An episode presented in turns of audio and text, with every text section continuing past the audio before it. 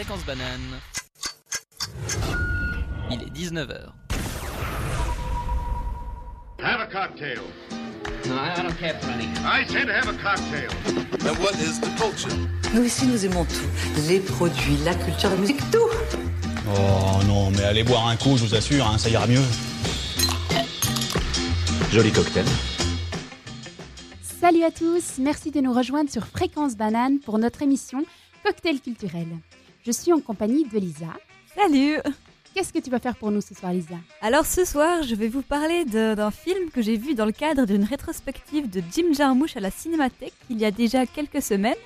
Mais ça me fait très plaisir de vous partager ce coup de cœur. Et je vais aussi vous présenter une chaîne YouTube, Le Mock, et vous faire entendre un magnifique poème en musique qu'ils ont mis au point il y a de cela une année déjà. Mais vous verrez, ça vaut le détour. Merci Lisa et je suis aussi en compagnie de Alberto. Alberto, salut Salut.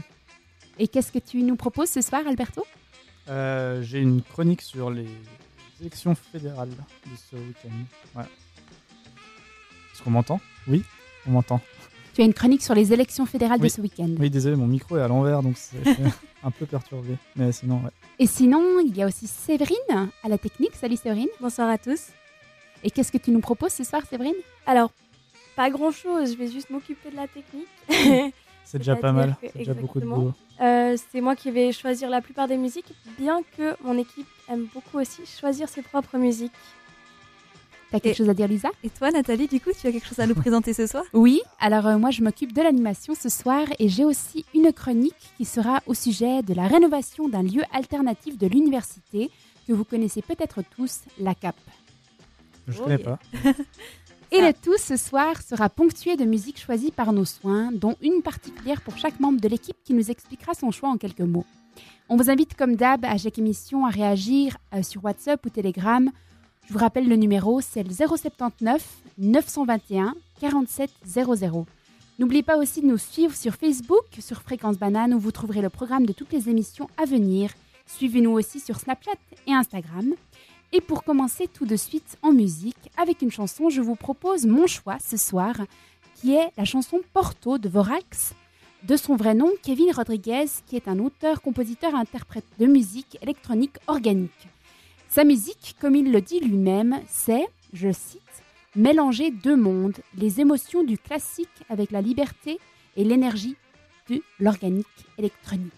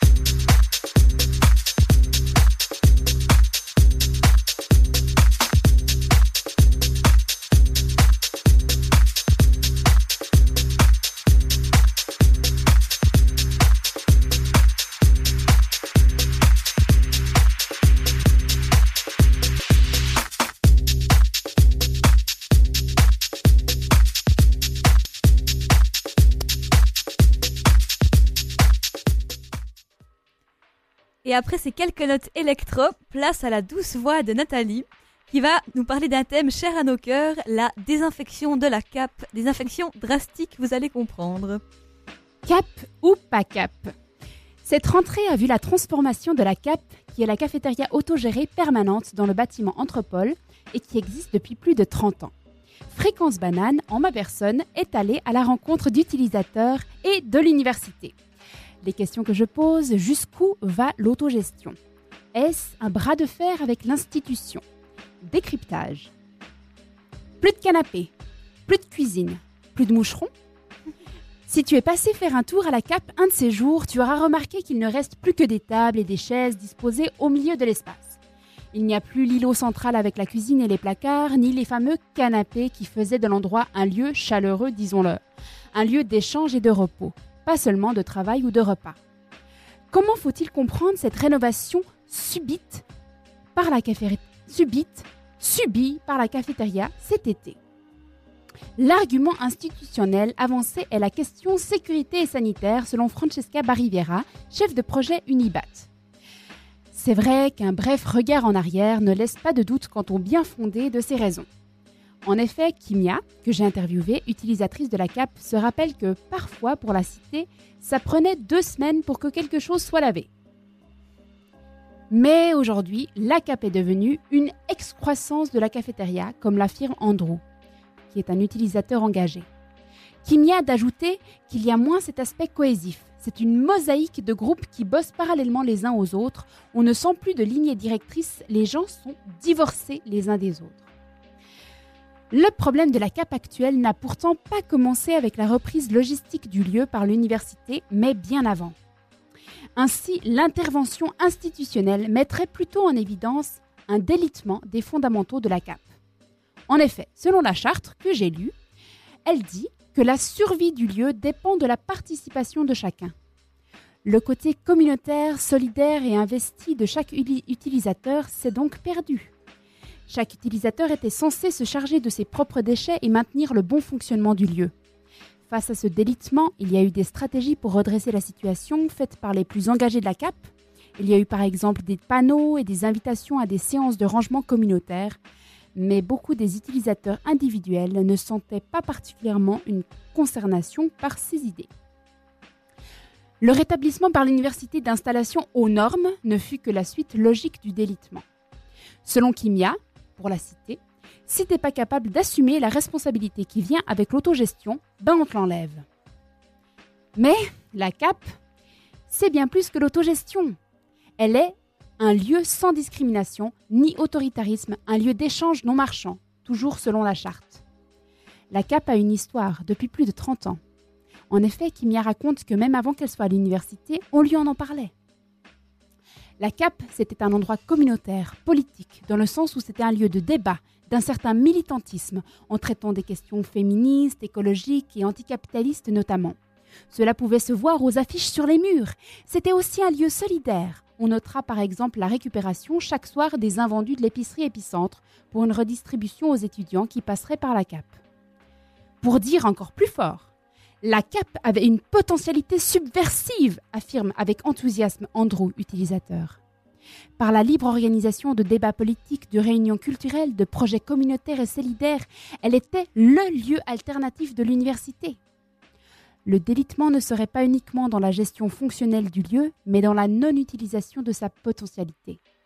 Ainsi, selon Andrew, la rénovation cristalliserait une dépolitisation du lieu par les étudiants. Il y voit même là une absence de résistance lorsque l'université est venue réinstaurer une affirmation de son autorité symbolique sur l'endroit. Cette dernière affirmation est à nuancer selon Unibat, puisque Francesca Bariviera affirme qu'il y avait un représentant du comité de la CAP qui faisait le lien tout au long du projet de rénovation. Il fallait un réaménagement. Ces représentants ont fait des demandes, mais pas toutes ont pu être prises en compte pour des questions budgétaires, mais ils ont eu un échange stimulant. Par exemple, beaucoup du mobilier a pu rester. À ma question de savoir quelle est la marge de manœuvre actuelle, Madame Bariviera répondit que le statut d'autogéré n'a pas changé, à ma grande surprise, et qu'il suffit de contacter le vice-recteur de l'université pour faire des propositions d'aménagement. Tout reste donc à faire. Kimia d'ajouter Ça vaudrait la peine de réinvestir le lieu avec des projets communautaires, des fêtes, des débats, des projections de films, des lectures politiques, des ateliers. La rénovation de la CAP pourrait donc être vue comme un électrochoc aux utilisateurs pour une réappropriation communautaire du lieu. Merci Nathalie pour cette chronique très révélatrice de, de l'été qu'a passé cette chère CAP. Et nous, euh, en tout cas dans l'émission, ça nous a indigné de, de savoir ça et de, de voir nos canapés si confortables et si précieux être éliminés drastiquement. Donc on vous propose sur la page de Fréquence Banane le hashtag Sauver la cape du conformisme capitaliste. Allez, soutenez-nous, partagez, écrivez-le sur la chaîne de l'UNIL, on espère que vous allez le mettre. Mais oui.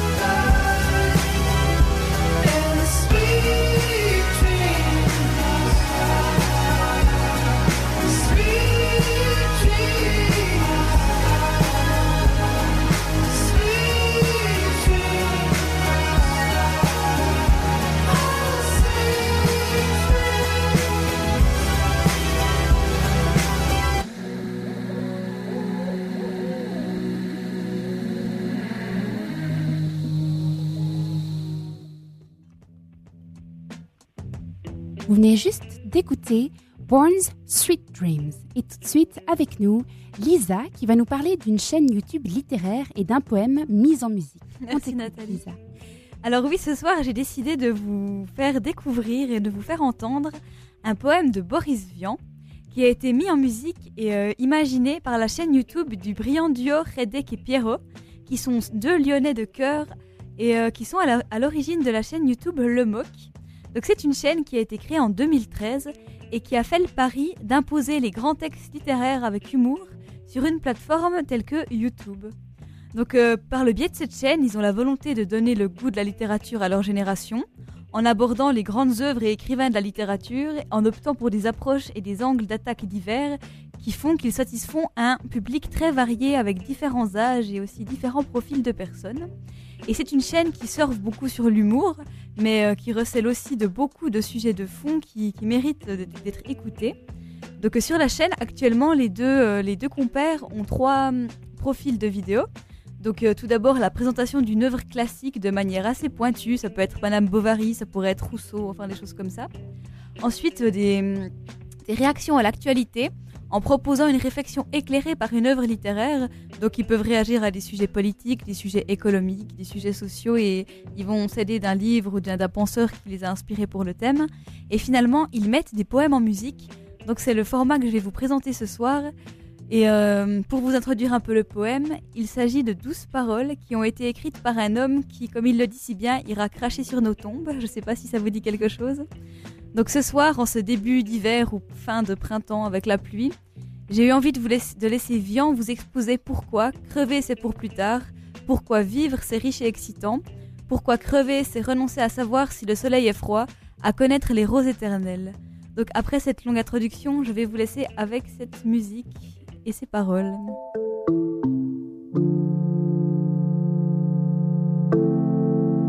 Je voudrais pas crever avant d'avoir connu les chiens noirs du Mexique qui dorment sans rêver, les singes à cul nu dévoreurs de tropiques, les araignées d'argent aux nids truffés de bulles.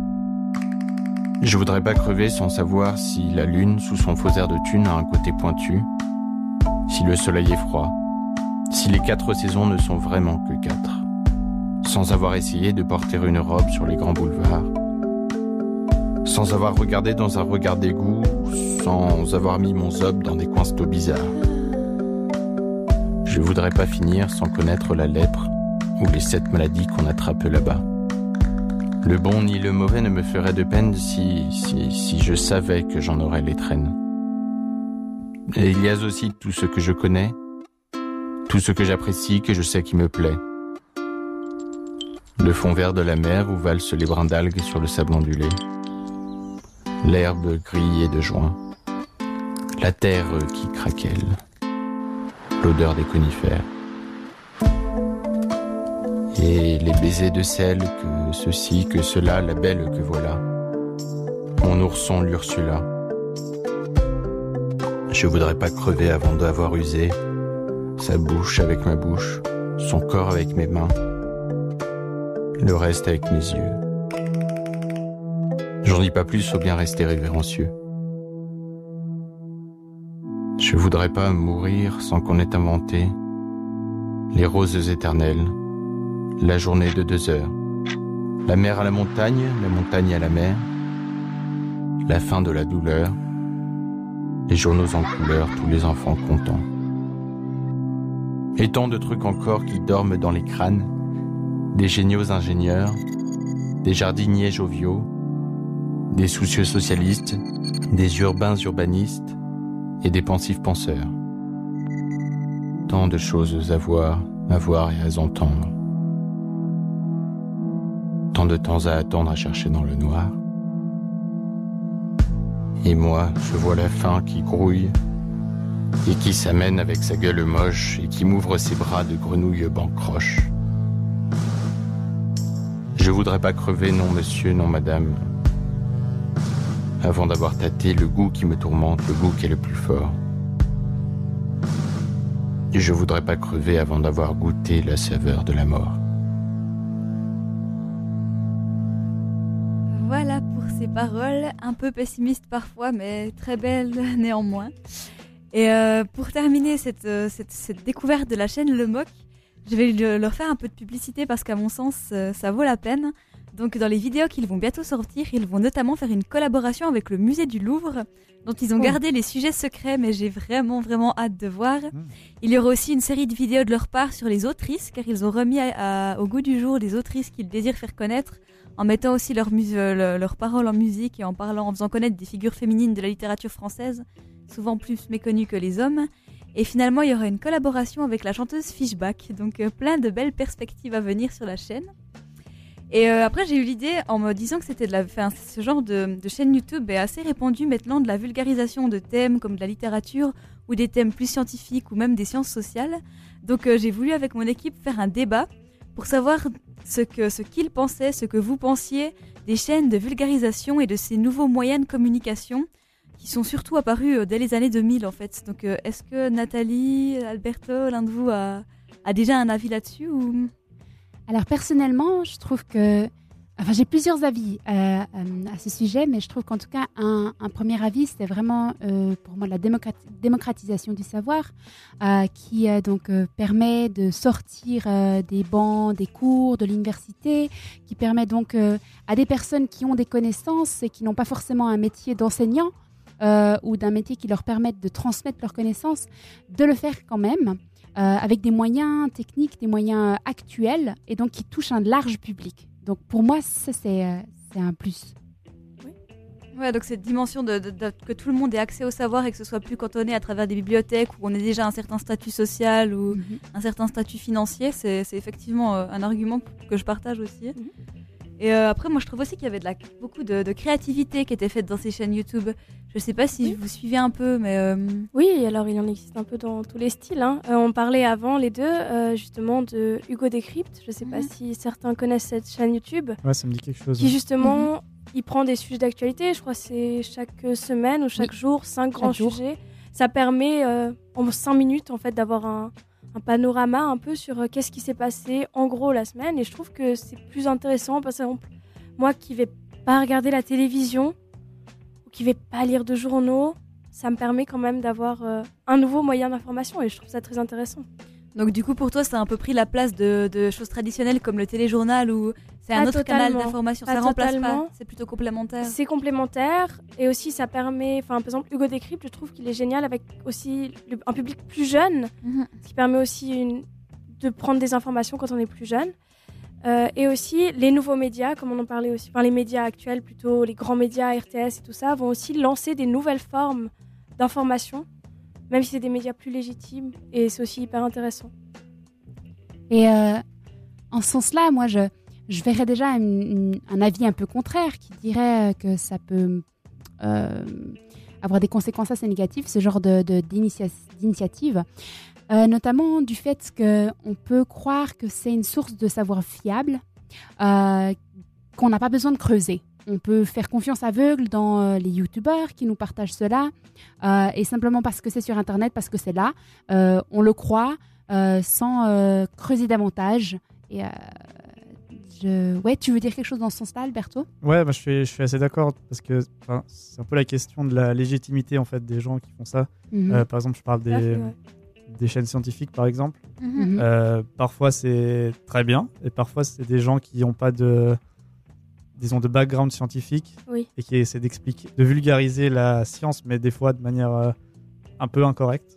Mhm. Voilà, après, c'est un peu moi qui suis pointilleux en tant que. Je me faisais la réflexion qu'à force, enfin, moi je partage un peu tous ces avis du fait que c'est important de démocratiser la culture, etc., tout ce qui est scientifique, mais que peut-être que dans les écoles, ça pourrait être intéressant d'instaurer des cours ou une formation ou de la sensibilisation à qu'est-ce qu'une source, comment est-ce qu'on accède à l'information. Mhm. Et après, je sais qu'on en a parlé un peu ensemble aussi avant l'émission, mais qu'est-ce que ça, de- ça ça questionne aussi l'aspect financier de ce type de contenu et de savoir, parce qu'il faut pas oublier que ce sont des individus humains à, à l'autre bout de la chaîne YouTube qui doivent gagner leur vie, alors que nous, à part payer la connexion Internet, finalement, on ne dépense pas d'argent sur le moment pour, euh, On pour dépense disposer avec de ces données. contenus. Voilà, Ouais. ou alors on dépense Avec les Avec les publicités, on dépense par d'autres énormément. biais, Ouais. mais qui sont moins connus et peut-être les gens n'ont pas conscience de ça et, et ça mériterait de, de questionner tout, tout cet aspect-là. J'ai l'impression aussi peut-être qu'il y aura, comme tu disais, des sources scientifiques non fiables. Euh, par exemple, avec euh, un peu une recherche du sensationnalisme pour faire des vues, pour gagner Mhm. plus d'argent. Ouais. Mhm. Aussi, il faut être attentif à ça. Bah, c'est ce que j'allais dire par rapport au, à- au fait de gagner de l'argent, c'est que euh, c'est pas forcément ceux qui font le meilleur contenu qui vont avoir euh, le revenu. Euh, et donc, euh, on a aussi une responsabilité en tant que vis- visualisant euh, de ce genre de chaîne, d'essayer d'aller chercher quelque chose qui vaut la peine euh, et pas d'être le centième qui clique sur, euh, sur le contenu facile, euh, bien designé. Oui, c'est- vrai que c'est dur de, des fois de savoir la, si ce qui est dit est vrai aussi. Mhm. Parce que des fois, il y a juste ce que le youtubeur dit et puis il n'y a pas de, de lien par rapport à ce qu'il dit. Je veux dire, aujourd'hui, euh, quelqu'un qui fait une explication euh, scientifique correcte par rapport à, j'en sais rien, au Big Bang ou n'importe quoi, il aura la même visibilité que quelqu'un qui. La même crédibilité que quelqu'un qui fait une vidéo sur la, sur la Terre plate. Qui essaie de justifier que la Terre est plate. Ah, c'est un peu extrême, mais en soi, il a la même, euh, la même visibilité et, entre guillemets, la même crédibilité auprès des, des gens qui regardent la vidéo qui peut-être ne sont pas scientifiques et donc pas les, les atouts pour comprendre que ce qu'il dit, euh, ça n'a pas de sens. Ouais, c'est intéressant. C'est des questions qui, qui, j'espère, seront traitées par la suite, euh, surtout pour les jeunes générations. Mais euh, pour conclure ce débat, on peut quoi que vous encourager à aller vérifier vos sources et à continuer d'être curieux comme ça. Et si ça peut être un nouveau biais, tant mieux, et, et d'être un peu prudent par rapport à Questionnez ça. ce que vous voyez. Si vous avez des doutes, euh, vérifiez par, par vos propres moyens. Voilà.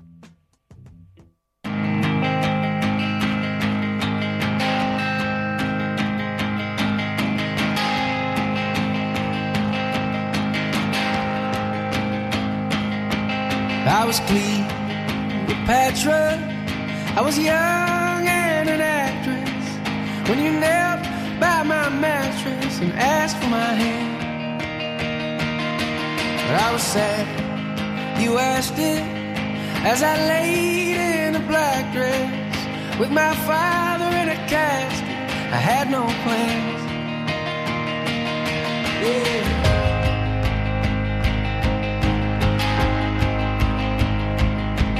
And I left the footprints, the mud stain on the carpet, and it harder like my heart did when you left town.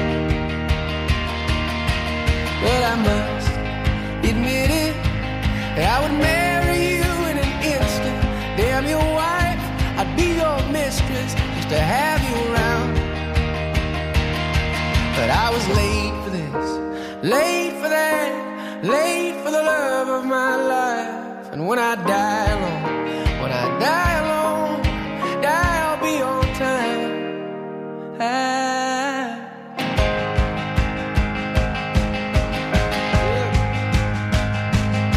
And while the church discouraged any lust that burned within me, yes, my flesh, it was my currency, but I held true. Taxi and the traffic distracts me from the strangers in my backseat that remind me of you. But I was late for this, late for that, late for the love of my life. And when I die alone, when I die alone, when I die, I'll be on time. The only gifts from my Lord were birth But I've read this script and the costume fits, so I play my part.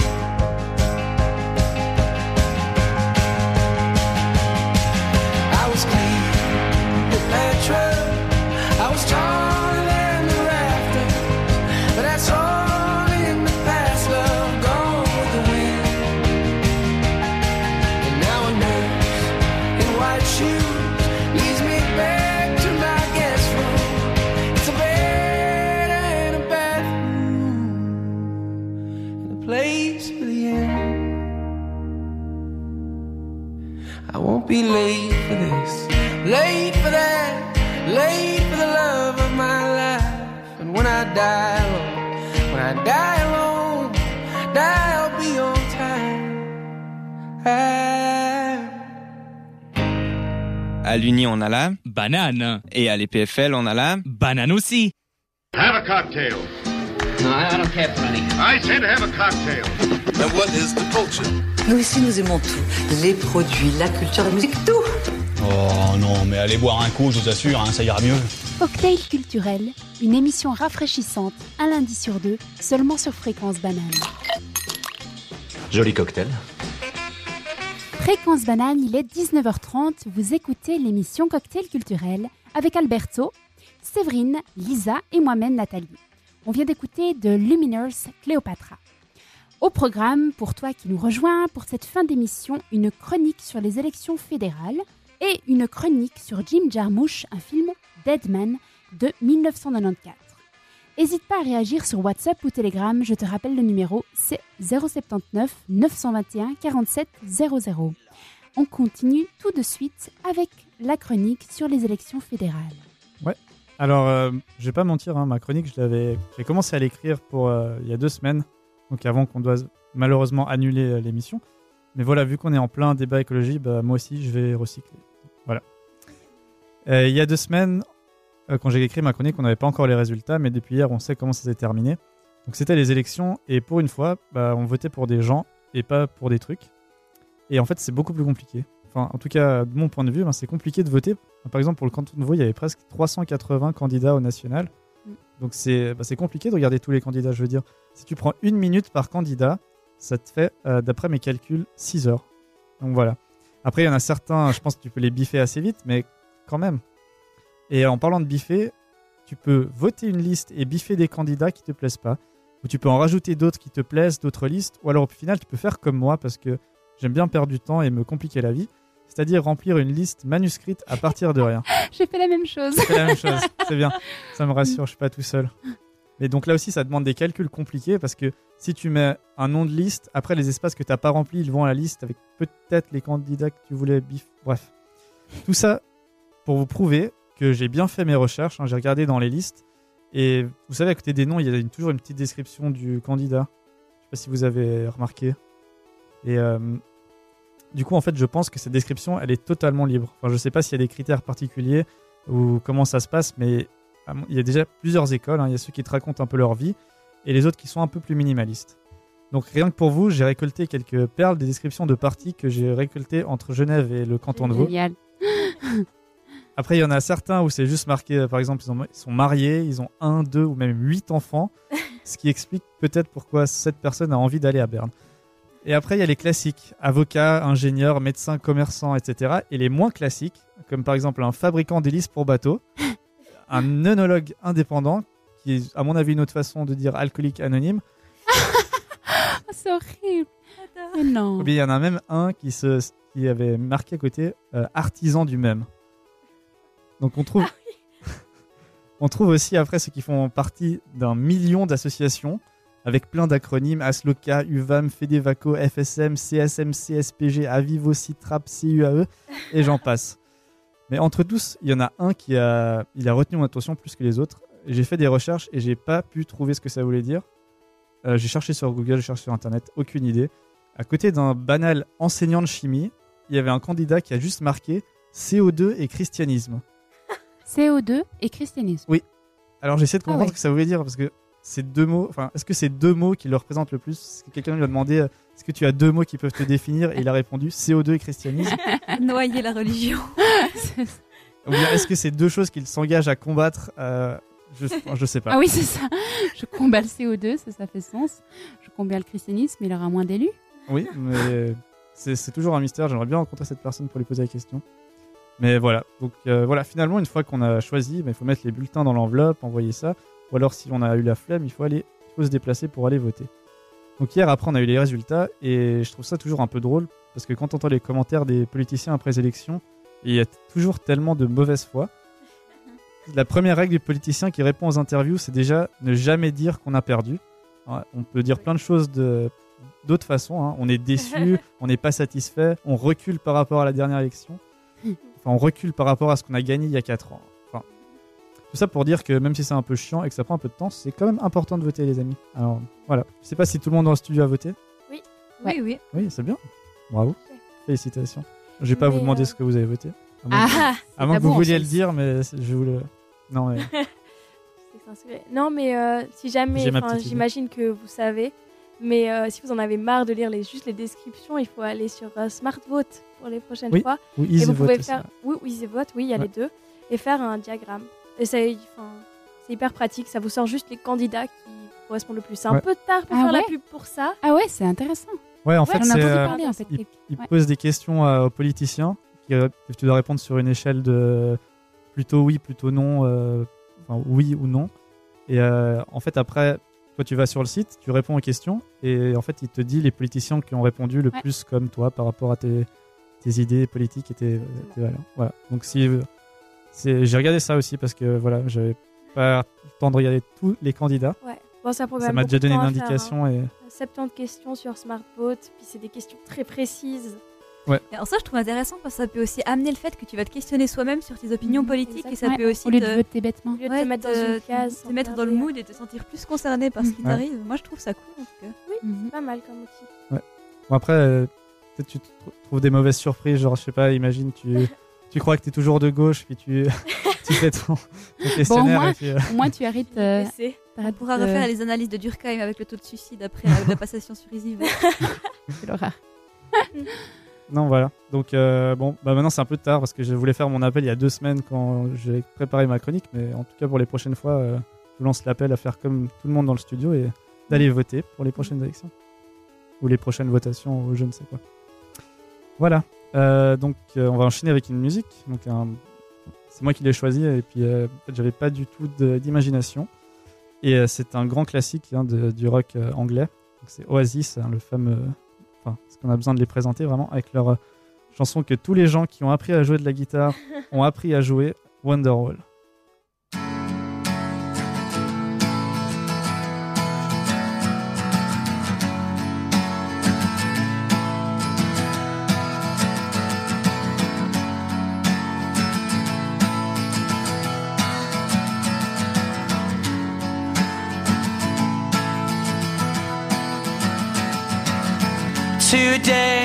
Gonna be the day that they're gonna throw it back to you.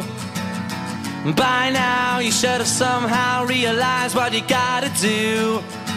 I don't believe that anybody feels the way I do about you now.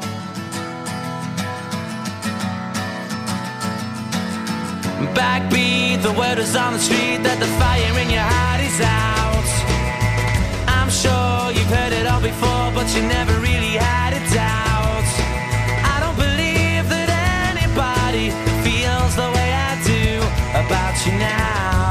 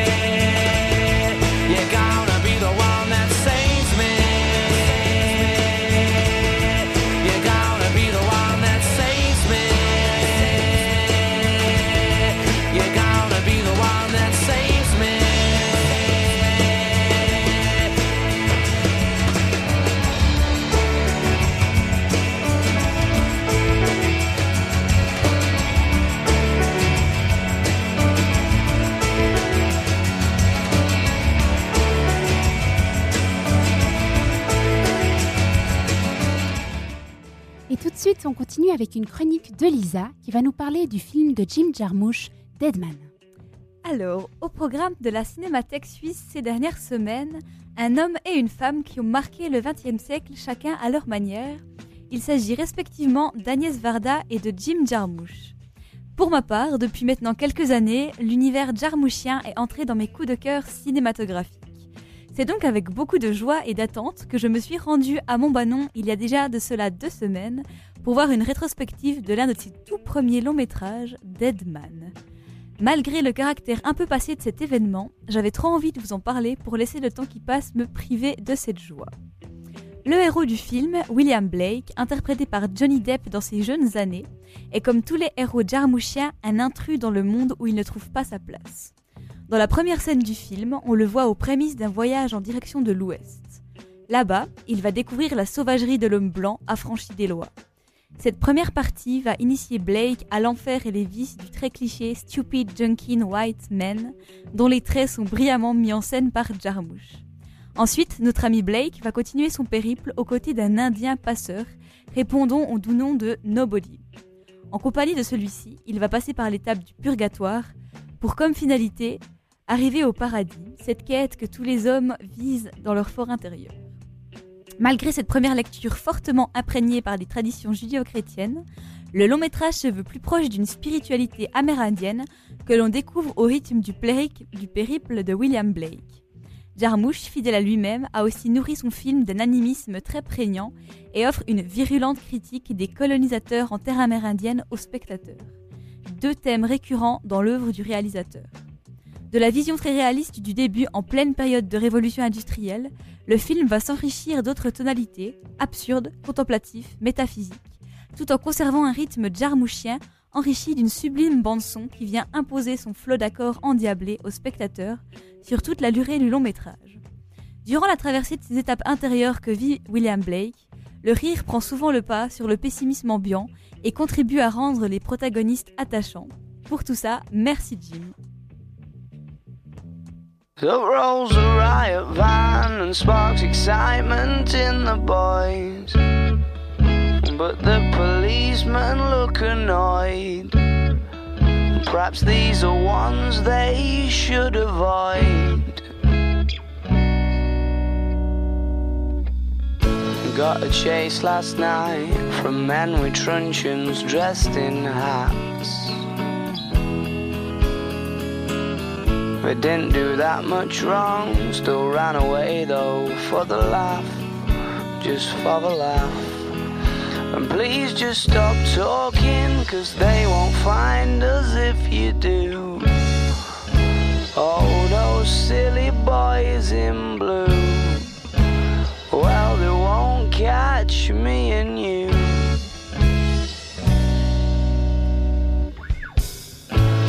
Have been drinking, son? You don't look old enough to me. I'm sorry, officer, is there a certain age you're supposed to be? Cause nobody told me. And up rolls the riot van, and these lads just wind the coppers up. They ask why they don't catch proper crooks. They get their address and their names took. But they couldn't care less.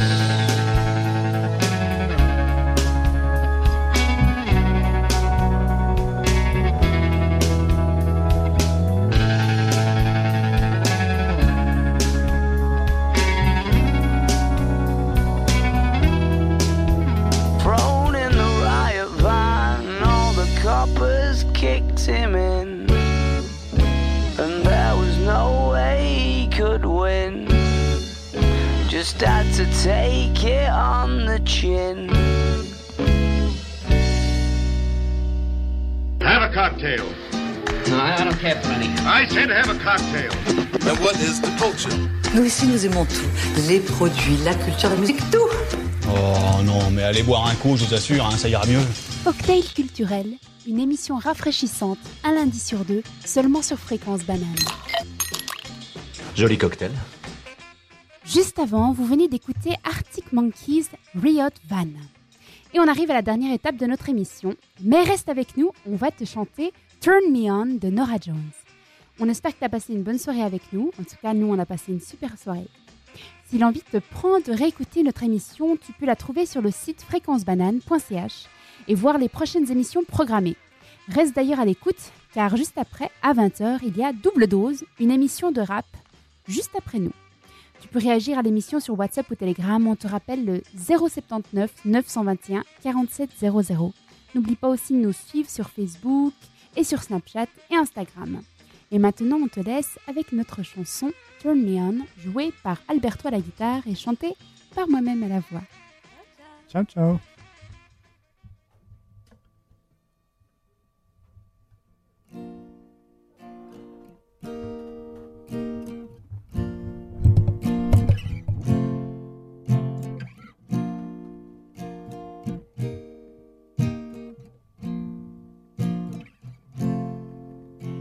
Like a flower waiting to bloom, like a light bulb in a dark room. I'm just sitting here waiting for you to come on home and turn me on.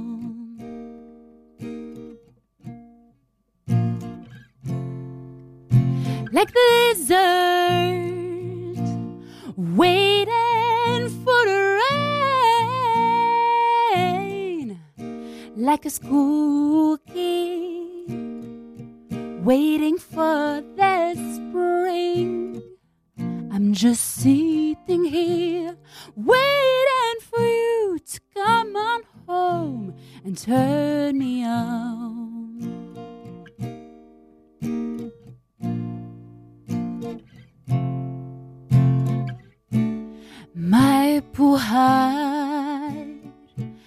It's been so dark since you have been gone. After all, you're the one who turns me off, but you're the only one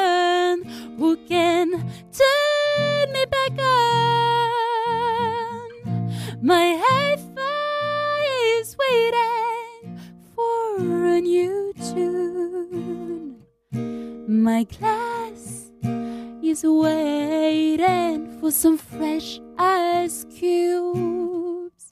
I'm just sitting here waiting for you to come on home and turn me on. Turn me on.